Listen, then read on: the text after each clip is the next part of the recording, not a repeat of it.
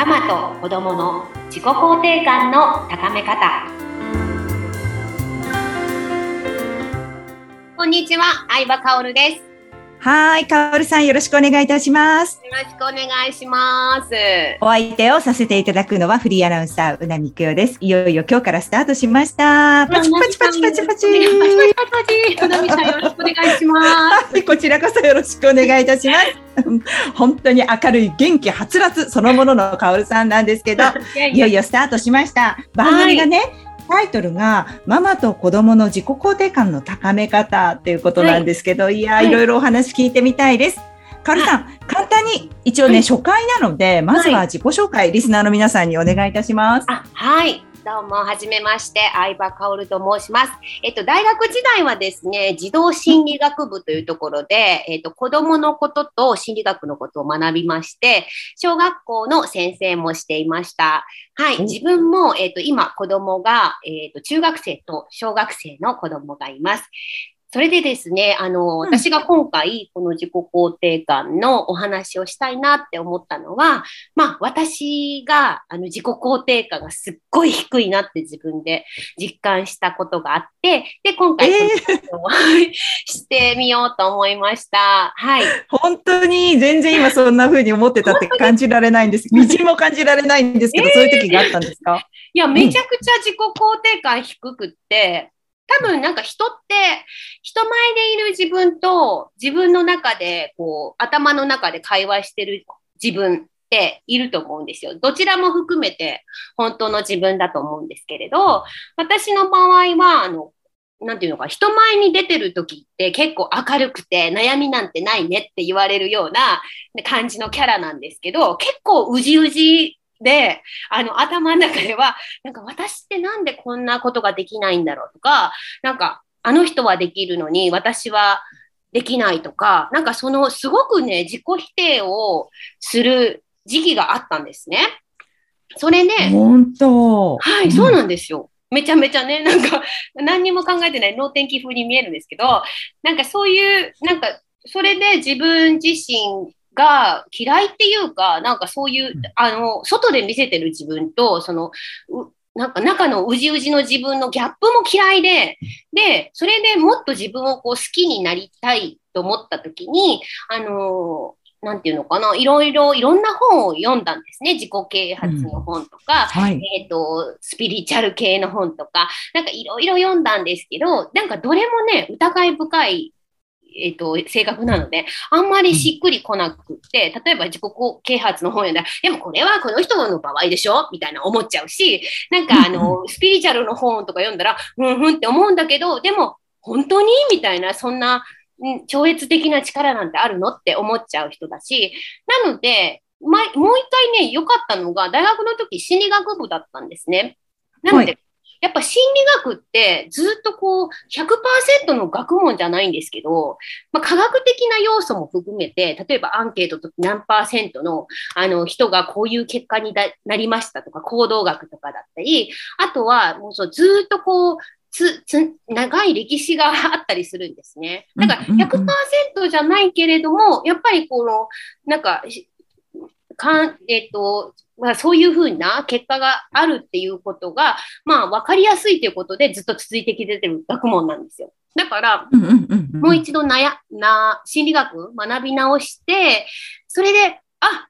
なるほどね。だから私自己肯定感すっごい低くなってたなって思った落としどころができたんですよね。へえ、あ、その学ぶことによって、あ、これだったんだわって気づきがあったんですね。そうそうそう、そうなんですよ。だから、それで、あ、それと、あと子供が今ね、子育てしているので、やっぱ自分の子供のことの子育てってすごい気になりますし、で昔からその自分が教師も、いや、なりたいと思ってなったっていうのもあって、なんか教育ってすごく、あの、大事なことだと思うんですね。なんか、小さい頃からこういうものだよって言われて、その子が大きくなっていくし、なんかその、まあ、悪い意味で言うと洗脳的っていうか、なんかこれが正しいと思ったことを言われて信じたりしていくことで、なんかそういう人格形成ができたりとか、まあ、社会的な問題だったり、すごい教育ってすごい、あの、あ大きい問題だと私は思っていて、それで、その、まあ、教育のことも興味あるから、子育ても今ちょうどしてる時に、で、あの、自分の、その自、自分に自信がなかったっていうことは、やっぱり子供に対しても自信を持ってほしいと思う子供になってほしいと思っても、やっぱり自分が自信がないから、なかなかそう子供にもう自信、いろんな不安が出てきたりとかするわけなんですよね。うん、なので、自分がこう自己肯定感が上がったことで、すごく子育ても楽しくなったし、なんかそういった経験を通して、また、あの、このラジオを聞いていただいた方に、うん、自分の子育てが楽しくなったりとか、自分のこう自己肯定感が高くなったりしたらいいなと思って、今回初めて見ることにしました。わあ、素晴らしい。いや、本当に今の、この、この最初のトークだけ聞いてると、いや、私とはちょっと違うわ多分聞いてる自信のない方は思うと思うんですけど、どの時にそれを、本当にそのスイッチが入って、これだって気づいたその出来事、きっかけってありますか？あ、これこれだっていうのですか、うん、えっとね、私ねよ、やってたのが、教育と心理学一緒にやってたのが良かったんですよね。そう。で、自己肯定感ってなんでこんなに自分が低くなるかっていうと、生まれた時にはみんな自己肯定感って高いんですよ。あ結局、日本の今の教育ってどっちかっていうと、その、いいこと、自分の個性とかよりも、その、あの、できてないところに目を向けて、そして、あの、なんていうのかな、そこを、こう、よりよく努力して直そうっていう、うん、なんか、あと、周りに迷惑をかけないようにっていうような教育を、まあ、日本のね、あの、教育って、別にそれで社会が成り立ってるところもあるから、いいところも、ま、もちろんあるんですけど、ちょっとすごく周りを気にしすぎちゃうようなところがあったり、あとは、ここがダメよ、あなたここがダメよ、ダメよ、ダメよ、ダメよって言われてると、本当に自己肯定感って低くなるんですよ。うん、うん、それ他人のせいとかじゃなくて、それを受け取っちゃう自分の責任もあるんですけど、やっぱりその人って最初自己肯定感が高いけど、本当にこれでいいのかなって思うから人間の行動って確かめるわけなんですよね。なんか例えば私これすごいと思ってるけど、これどうってた、例えばお母さんとかに見せに行って、こんなのって言われたら、あ、これって大したことないんだって受け取るんです。でも、そうですね、うん、それを、これこんなのやったんだけど、すごいじゃないって言ったら、私これすごいんだって、こう、確認をしていく作業なんですよね。だけど、確認をするときに否定をされると、あ、これダメなんだ、これダメなんだって、受け取っちゃうことにも責任があるんですけど、小さい頃ってわかんないから、全部こう、受け取っちゃうんですよね。でも大人になったら、その受け取るか受け取らないかは自分で選択ができるんですよ。だから、大人になって社会に出て否定されたとしても、いや、これってこの人の価値観から言われたことなのかなって受け取ることもできるし、あ、ここういう人はこういうふうに感じるんだ。じゃあこれは、こういう人にはこういうふうにやろうとか、全部受け取らなくても、なんかその、うん、この人、こういう人にはこれと受け取られるんだったら、そういう一つのアドバイスとして受け取ろうと思ったりすることができるんですけど、私の場合自己肯定感が低かった理由は全部を受け取ってたんですよね。他人からのあの、うん、評価とかそういうことを。なので、結局その自分は、なんかこう完璧でないといけないとか、他人から言われたことを、その、えっ、ー、と、なんていうのか、受け取って、それでこう、精進しないといけないとか、その、ある意味、なんか、間違えた謙虚さっていうか、言っていただいたんだから、それ、そういうふうに直そうかなっていう、なんか自分軸がなかったっていうか、なんかそういうところをすごく、その、なんか心理学学び直して、あ、なるほどなって。だから、私、あの、せん、だからその言った人が悪いわけじゃなくて、その人ってその人の経験上のことを言うので、別にアドバイスだったり、良かれと思って言うことももちろんあるんですよ。でも、それに対して自分が受け取る選択ができるっていうことを、やっぱりその心理学やって学んだので、あの、あ、なるほど、全部私受け取ってたわって思って、あの、なるほどなって落としどころがついたってことです、ね、ああ、よくわかります、それね。やっぱり自分にこう、ちょっとこれでいいのかなっていう状態で言われる言葉と、これでいいんだって思っている状態で言われる言葉って、自分自身のこのブレ具合が違うっていうかね。そうです、ね、あとその選択ができるできないっていうのは大人になったらできるけど、でも確かにちっちゃい子にとってはお母さんが全てですね、うん、お母さんがどうあるかによってお子さんも変わってくるっていう、そんな話でいいでしょうかね。そうですね。まあ、おかそうなるとね、うんお母さんがすっごい大変な時になると思うんですよ。プレッシャーが高く。うんでもね、そうそうじゃなくて、やっぱ、どの人も完璧な人なんていないし、お母さんだって迷いながら間違いながらなんですよね。だから別にその子供に対して、あれ、どうだったかなって反応を見て、別に、あ、これ、この子傷ついちゃったかな。じゃあごめんねでもう別に全然いいんですよ。そしたら子供って逆にね、あの、立ち直りも早いですから、あの、うんうんあ、それ違うかったんだ、取り消してくれるって。なんか子育てっていつでもやり直しはできるし、そのお母さんのプレッシャーが高くなっちゃうのも日本のこの良くないところっていうか、なんかね、あの、し私海外に暮らしてた時間がすごく長いんですね。あのイギリスと、えっ、と、インドネシアと、えー今シンガポールに住んでるんですけど、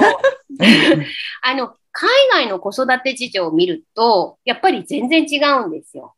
うん、で、海外ってやっぱすごく褒めて、海外全部の国がじゃないですけど、なんかね、例えばインドネシアだったら子供をお母さんが置いて出稼ぎに来て、あの、子供は村でそ育てるもんなんですよね。ああ、そうなんですか？そうなの？だからお母さんに全部責任がいかないのね。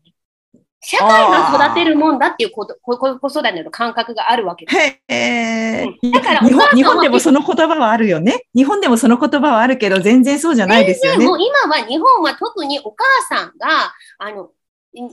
責任を取らないといけないから、お母さんのプレッシャーがすごい高いわけ。だからこういう話をしてもお母さんがきっと、ね、全部お母さんの大事ですよねってなっちゃうのは、それ日本の背景があるわけで。でも、なるほど。でもそれはかあの海外に行ってインドネシアだともう村で育てて子供はみんなで育てるもんだから お母さんはお金を稼ぎに行くもんなんですよ。若い時そうなに。おばあちゃんたちが、村でいるおばあちゃんたち、働けなくなったおばあちゃんたちがいろいろね、遊び、遊ばせながら、あの、やる。例えば、これこれはまあインドネシアの、その田舎の話ですけど、でも、うんあの、私の小さい頃の、あの、娘ちゃんが、あの、インターナショナルスクールって行ったんですけど、ま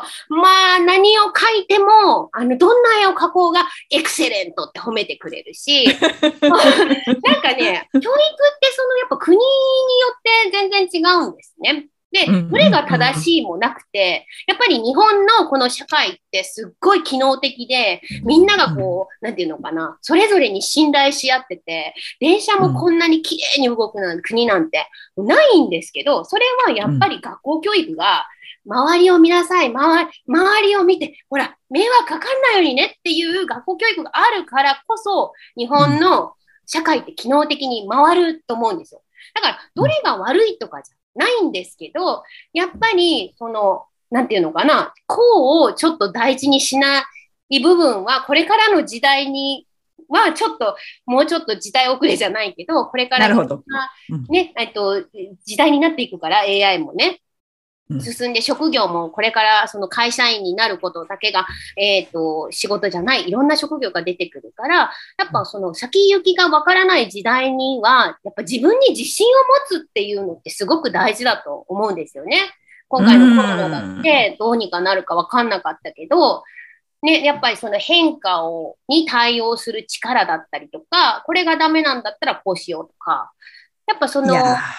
そういうのが、なんか、あの、もうちょっとう柔軟にいったらいいのになっては、うんすごい思いますよね。うんいやいや、本当深い話がいっぱい、この初回にしてかなり熱いね、トークを。あなんかそれも、ね、なんか批判ばかりになっちゃったけど、そうじゃないいや、そんなことない。批判とは捉えないと思います。私もそう。うんいや、でも本当に今日1回目でね、カオルさんのかなり熱い思いが聞けました ので、そんな海外での生活。だったかな。もうこれもいやいやそんなことない課題なんですけどね、なんか喋りすぎるっていうのをね。あの、リスナーのラ皆さん、だからいいか、これは。うん。そう、期待してください。私のラジオ。さんはどれだけでもね、いっぱい出てきますんで。また質問などもね、ぜひあの、リンク貼っておきますので、カオルさんに直接ご相談することもできますので、はい。ぜひですね、来週以降も楽しみになってきました。はいもっとあの、海外のお話とかね、子育てだけにとどまらず、いろいろね、キャリアをお持ちなので、その辺のお話も聞いていきたいと思います。はいさんまた来週もよろしくお願いいたします。はいよろしくお願いします。ありがとうございました。ありがとうございました。